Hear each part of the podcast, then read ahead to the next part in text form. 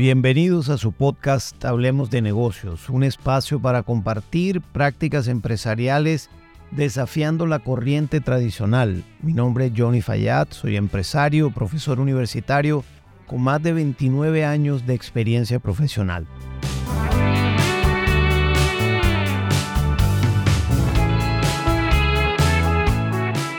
Hoy quiero conversarles en relación con el tema de tomar decisiones en las organizaciones, que es un tema realmente, y valga la redundancia, decisivo para las organizaciones. Todos creemos que la mayoría de las personas está lista para tomar decisiones en una compañía.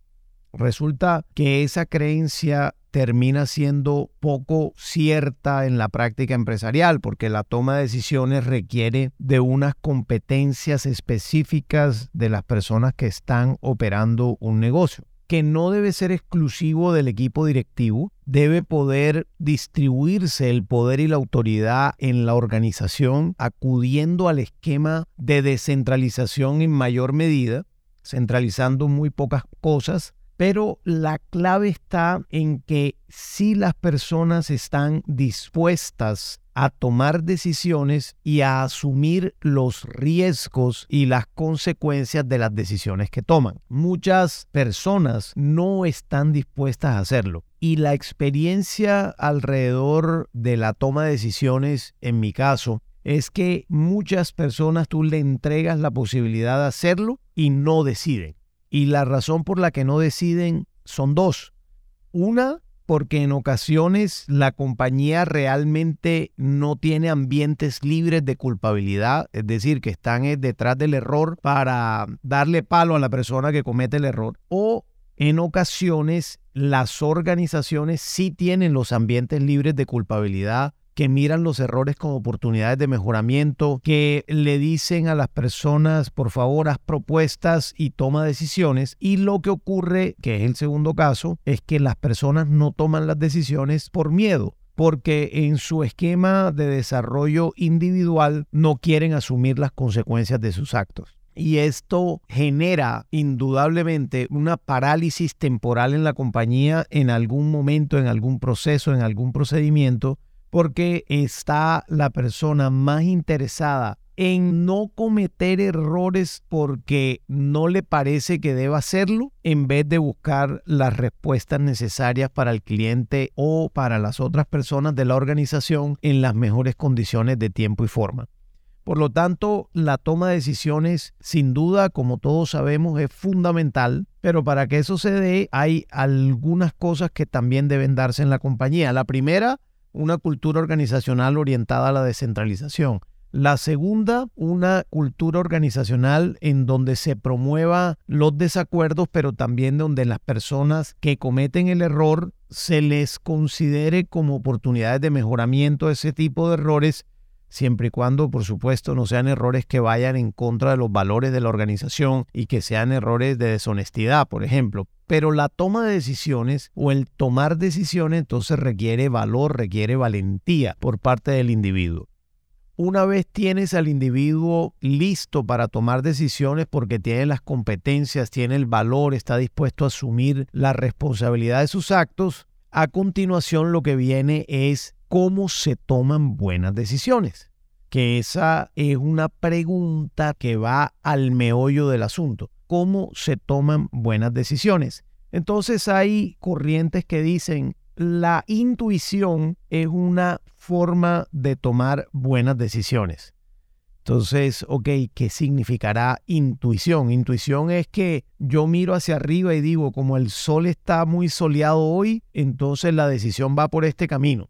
No, no, no, no, no. Eso no puede ser nunca intuición. La intuición viene acompañada de conocimiento del negocio, de conocimiento de la operación, de tiempo que tú llevas operando esa actividad dentro de la compañía y de las experiencias anteriores que se han tenido en la organización. Es decir, la intuición lleva a una carga de experiencias y de conocimiento que es lo que realmente va a permitir que en un momento dado tu esquema de razonamiento para tomar una decisión sea un poquito más rápido y que no sea tan procesado y eso es lo que pudiera llegar a conocerse como intuición pero en ningún momento una buena toma de decisiones basada en una intuición entendida, como que depende de la variabilidad de cosas externas, sería una buena forma de tomar decisión. La intuición sí es un recurso, pero insisto, tiene que estar cargada de experiencias, de conocimiento del negocio, de conocimiento del sector,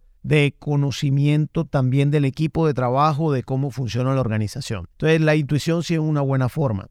La otra mejor forma de tomar decisiones, por supuesto, es tomar decisiones informadas. ¿Qué es una decisión informada? Una decisión informada es que tú reúnes el mayor número de información, de fuentes de información posible, para tomar la mejor decisión donde evalúas también cuáles son los impactos posibles de esas decisiones. Ese método tal vez para mi gusto es el mejor método que hay. Nunca vas a tener información perfecta, pero tampoco debes tomar decisiones con cero información o con información demasiado imperfecta. Si en algún momento hay que hacerlo, pues se haría y ahí la intuición jugaría un papel relevante. Pero en la medida de lo posible, las decisiones que no sean rutinarias deben tomarse informadas, para lo cual es fundamental establecer cuáles son las fuentes de información al interior de la compañía y también fuera de la organización, es decir, información sectorial, conocimiento del negocio, información de los competidores y al interior de la compañía información, por supuesto, de cómo funciona el esquema interno para que una decisión sea aprobada o no dentro de la cadena de mando, pero adicionalmente que sea posible ejecutarla de cara al cliente. En ese sentido, es necesario tomarse un tiempo prudente para tomar decisiones. Y ojalá ese tiempo prudente pues no sea un tiempo que demore, por decirte algo, un mes para tomar una decisión. En la medida de lo posible las decisiones Ojalá la gran mayoría de decisiones deben tomarse en menos tiempo, pero tampoco de manera apresurada que pueda llevar a que esa decisión que tomas tenga impactos negativos en la organización. Por lo pronto, esa línea gris que se establece entre hacerlo rápido o hacerlo en el tiempo oportuno o hacerlo tardíamente, esa línea solo la va a descubrir cada una de las personas dentro de la compañía, porque cada cultura organizacional tiene su propio esquema de toma de decisiones. Lo que es válido resaltar es que la toma de decisiones está unida a unas competencias organizacionales y que en la medida de lo posible la mayoría de las personas en tu compañía debería poder tener esa competencia porque esa competencia corporativa, organizacional del individuo, es decir, esa destreza, esa capacidad que tenga la gente de tus equipos de trabajo para tomar decisiones, va en beneficio del desarrollo del negocio entendiendo como desarrollo que las decisiones que se tomen son muy acertadas, la mayoría de estas, pero también va en beneficio de la rapidez del negocio. Es decir,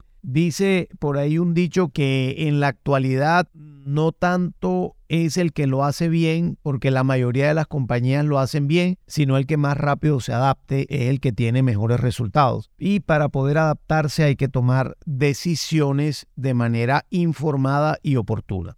Por lo tanto, te invito a tomar decisiones informadas, oportunas y por supuesto consensuadas en la mayoría de los casos, pero a tomar decisiones, a hacer propuestas, y que tu equipo de trabajo desarrolle el talento necesario para que se puedan tomar las mejores decisiones en todos los momentos de la organización.